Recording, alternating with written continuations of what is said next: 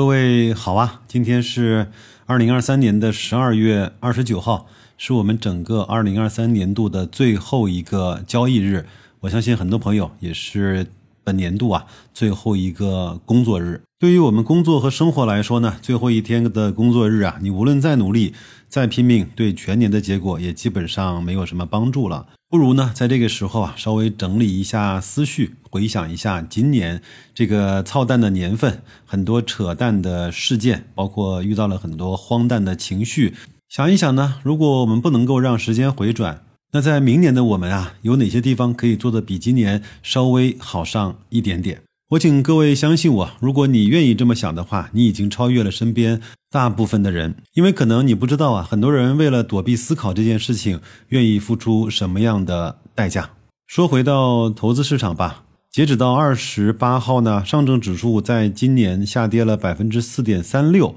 在上一年度啊，也就是二零二二年呢，下跌了百分之十五点一二。已经连续两年大幅度的下跌了，这在我们的 A 股历史上还没有连续三年的上证指数的下跌。深圳成指呢下跌了百分之十四点三，二二年呢下跌了百分之二十五点八五，真的是惨不忍睹啊！创业板呢，二零二三年下跌了百分之十九点九，二零二二年呢下跌了恐怖的百分之二十九点三七。沪深三百这个老牌的优质的标的啊。在今年下跌了百分之十一点八，二零二二年下跌了百分之二十一点六，二零二一年下跌了百分之五点二零，这个在 A 股历史上也是绝无仅有的。所以呢，我们在二零二三年其实碰到了一个在投资市场上特别特别特殊的年份，就像我记得当年的二战的时候啊。很多新兵啊，来不及训练，来不及经历一些小规模的局部冲突，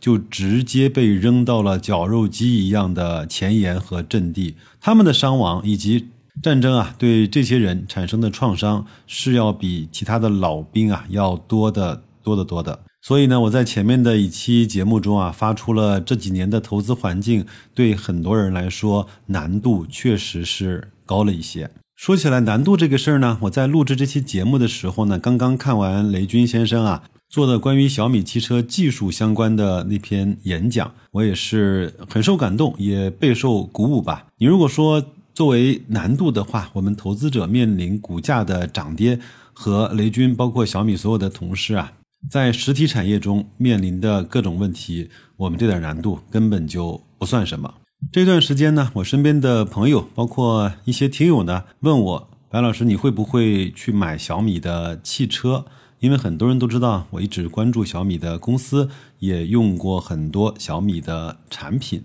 我的回复呢如下：我在小米这家公司上赚到的钱呢，如果不出意外的话，应该是可以覆盖一辆小米汽车的。但是呢，这个不重要。我想说的是，我们如果想支持一个公司的话，有几种做法。第一个呢，是用它的产品帮它去宣传，形成一些口碑的效应；第二个呢，是买它的股票，长期的去持有，用真金白银来去支持公司的发展。另外，我觉得比这个更重要的是呢，如果我们通过一家公司的关注的过程啊。形成了对一个企业的了解，形成了对一个行业的认知，形成了对我们平时自己的工作和看待事物的时候有了更好的方法以及参照的依据的时候，我觉得比什么都要来的更有意义一些。可能各位看到了我这期节目的标题，我不在乎股价，这是谁说的话呢？是亚马逊的贝佐斯他说的话。他在他办公室的白板上啊写道：“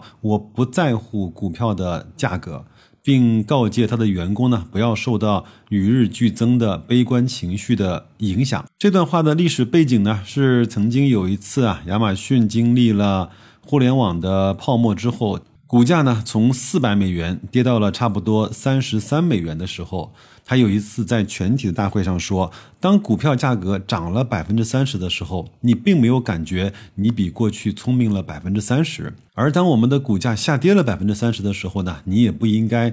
感觉比过去蠢了百分之三十。”这句话其实也同时适用于我们这些投资股票的这些投资者。另外呢，贝佐斯啊还引用了巴菲特的话，他说：“短期来看，股票市场就像一个投票器；从长远来看，股票市场是一个计量器。”它能够衡量一个公司的真实价值。它声明啊，如果亚马逊把重心放在顾客身上，公司的前途会一片的光明。对我们来说，我们个人投资者应该把我们的注意力放在什么上面呢？我觉得无非呢，也就以下几个吧，也都是老生常谈了。第一个呢，是我们对投资底层逻辑的认知；第二个呢，是我们对我们投资标的的了解程度；第三个呢，是在价格的涨跌波动中啊，我们自己对情绪的管理和控制的能力；第四个呢，不但适合于投资，还适合于我们的工作和生活，就是我们不断的能够兼收并蓄的去学习到新的一些东西，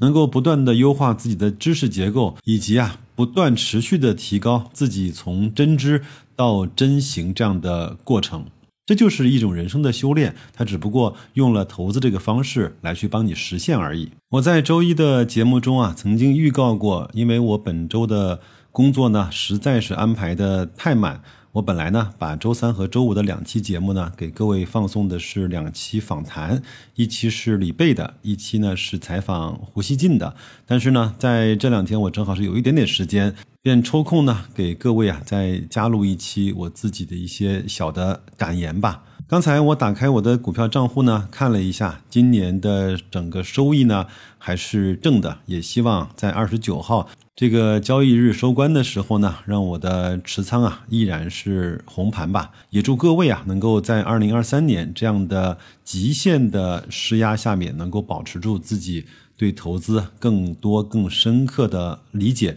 也保持住对来年呀更好的投资的信念吧。就像我刚才给各位分享的几大指数的涨跌情况呢，我觉得在二零二四年啊高低也会给我们一个相对还算不错的收益吧。无论怎么样，白老师和我们社群的小伙伴都会陪伴大家经历过这样的一个波峰低谷的时间段。另外呢，做一个小小的预告，我呢一般呢会在每年的最后一天啊，在雪球论坛上发布一篇关于格力一年大事记的帖子，这个呢也成为了我在。雪球上一个标志性的动作，如果各位愿意去看一看的话，看看格力这个话题公司和董明珠这样的话题女王啊，在二零二三年这样的一个年份中都发生了哪一些有趣的事情，也可以到雪球论坛关注一下。都说我像白老师的账户。另外呢，我如果元旦节的时候有时间，我也会把这篇帖子呢